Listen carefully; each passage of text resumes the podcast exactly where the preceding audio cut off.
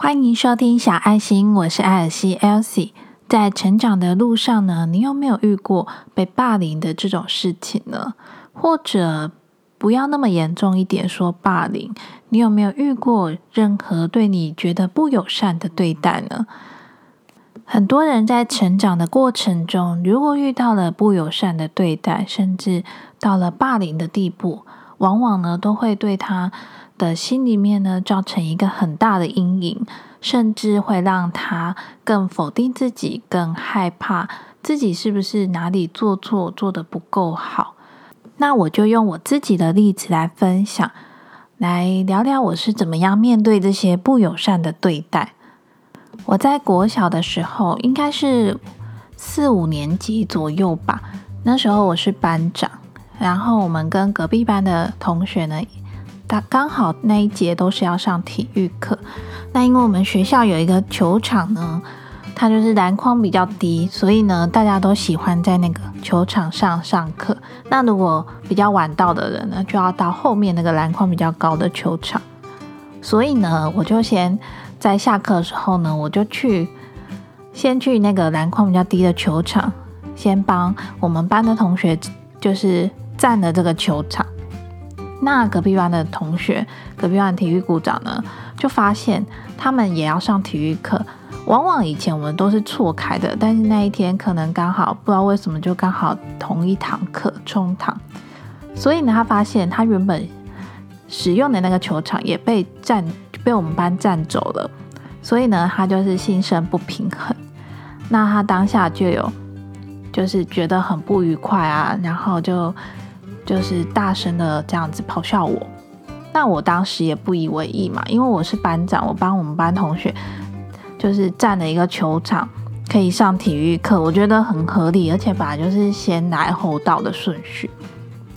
那在那一天的放学后呢，那个体育股长就跟几个他们班上的男同学，那也就是经过我身边放学的时候呢，就会。对我咆哮，就会说啊，你讲厉害啊，你讲搞这样子，什么等等的这种言语，所以我也不以为意嘛。但是到了隔天放学的时候，因为我们都是骑脚踏车下课的，那会骑脚踏车过马路的时候会有个路队，我就发现，当我要骑回家的那条路的时候。那几个男同学呢，有点像逼车的概念，就是一直骑在你前面，但是一直很慢，想要看你出球啊，想要看你摔倒。就如果现在开车的话，就是逼车嘛。那以前小时候就是用脚踏车逼车。那第一天呢，我就很机灵的抄了一个捷径回家，也就是他逼车大概逼了不到五十公尺吧，我就顺利的回家了。那回家之后呢，我就有跟我爸说了这件事情。好，那隔天又过了一天，又是放学的时候，远远的我就发现那几个男同学呢，已经在那个我转弯要捷径回家的那个路路口上堵我了。那这次呢，我就想说，嗯，那我就绕远路回家好了。所以呢，我就选了比较远的一条路，也是可以回家，但是我就选了比较远的那条路。那那几个男同学发现我怎么换别条路了，于是呢，他们就选择在离我家大概三百公尺的地方吧，在那边等我。所以当我绕远路快要回家的时候，我就发现，哎，他们在那里。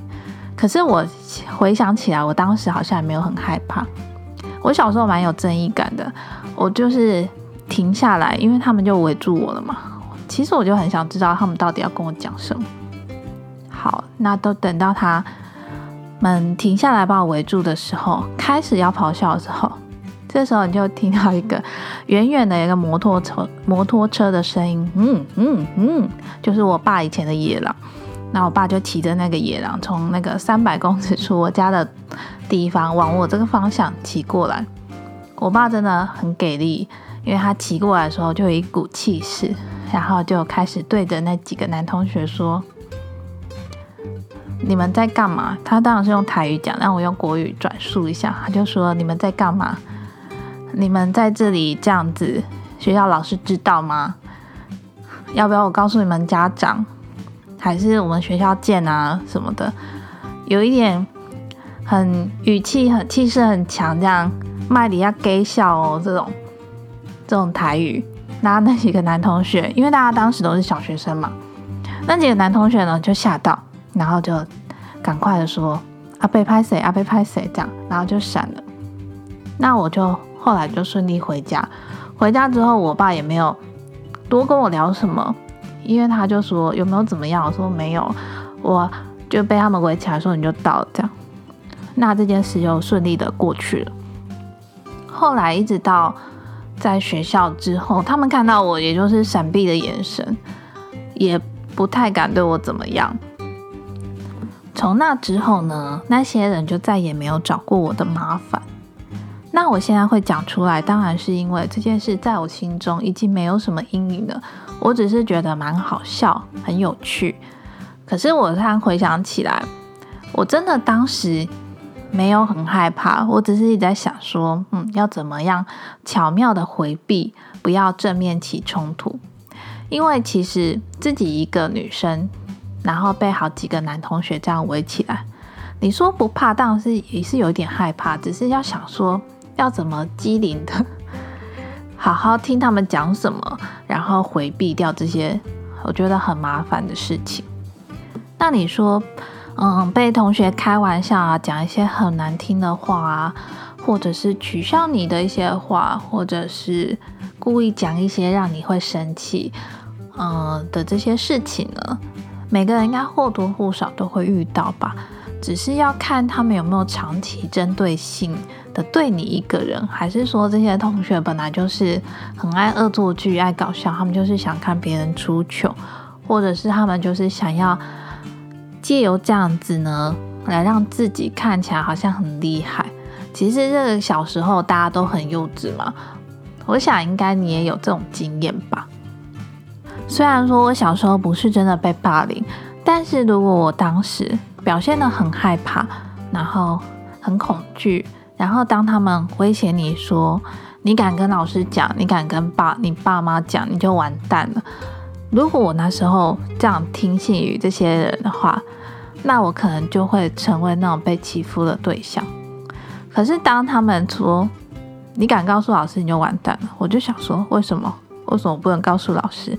你在做不对的事情，我为什么不能告诉老师？甚至我还想说，我当然跟我爸讲啊，我又不是笨蛋。我不跟我爸讲被你欺负吗？其实从小就有这种观念。我觉得你不过就是跟我一样大的同学而已，你有你又不是很厉害的人，你也不是什么社会人士，你有什么资格跟我讲这些话？那我跟老师讲会怎么样吗？处罚的是你，又不是我。我跟我爸妈讲，大家才知道哦，原来同学校里有人在欺负我。当你遇到不友善的对待或是霸凌的时候，其实最害怕的就是你觉得自己很孤单，都没有人挺身而出为你说话，或是站在你这一边，让你好像谁都不能分享，只能一个人默默承受这些痛苦。虽然呢，我们都不想成为那个霸凌别人的人，但是我也我们也不想要成为受害者啊。而且，如果你真的被不友善对待，我都把霸凌讲成是不友善对待好了，只是程度有差嘛。有些霸凌可能是真的打你呀，对你身体造成伤害；那有些可能是用言语上挑衅你，或者是激激你呀、激怒你呀，或者是取笑你。让你觉得心里不舒服，其实言语霸凌跟身体上的霸凌都算是霸凌。那这些呢，都是属于一些不友善的对待。但是我要跟你说，如果你曾经遇过的话，你不是一个人，因为很多人，包括我自己，从成长的过程中，一定一定都曾经遭受过。因为这世界上有太多想要借着去攻击别人来让自己达到成就感。有太多这样的人了，那很可能你就成为那个受害者之一嘛？因为每个人的感受不一样。如果你神经很大条，你可能不觉得他是在开你玩笑；但是如果你又是一个比较敏感的族群，心里比较敏感的话，你会觉得这些听起来好像都带着刺，好像都是在针对你，在伤害你。那这边呢，我就分，如果你现在呢正处于这个正在遭受不友善对待的人，如果你还是学生，或者是职场上有遇到这种事情的话，你一定要想办法寻求协助，比如说老师。嗯，同学、爸妈，或者是你的同事，看看你所处的环境有谁能够听你说话，给你协助。这些人呢，就是可以帮助你的。只要呢，你坚信自己所做的事情是对的，你并没有去恶意伤害别人，那别人是有意的、故意要来伤害你的话，我想这时候的你呢，必须寻求一个帮忙。如果真的你身边都没有这样的人，那我要告诉你，你不是孤独的，因为这世界上有太多美好的人，是你还没有遇到，你还没有发现，不代表你身边没有，就就这世界都没有。No，这世界上还是有很多具有正义感的人。你只要想着你不是最孤独的，你需要帮忙的时候呢，一定会有人愿意站出来帮助你。那再来呢？如果你是曾经曾经遭受到不友善的对待，可能现在没有，但是可能在你求学的过程中曾经遇过，而这些事情呢，造成你心里面很大的阴影、很大的影响，导致你后来对自己的个性反而会觉得很害怕，觉得自己总是做的不够好，会否定自己，或者是会觉得。怎么做才能够达到别人想要的那个样子？好像一直都没有办法去满足别人。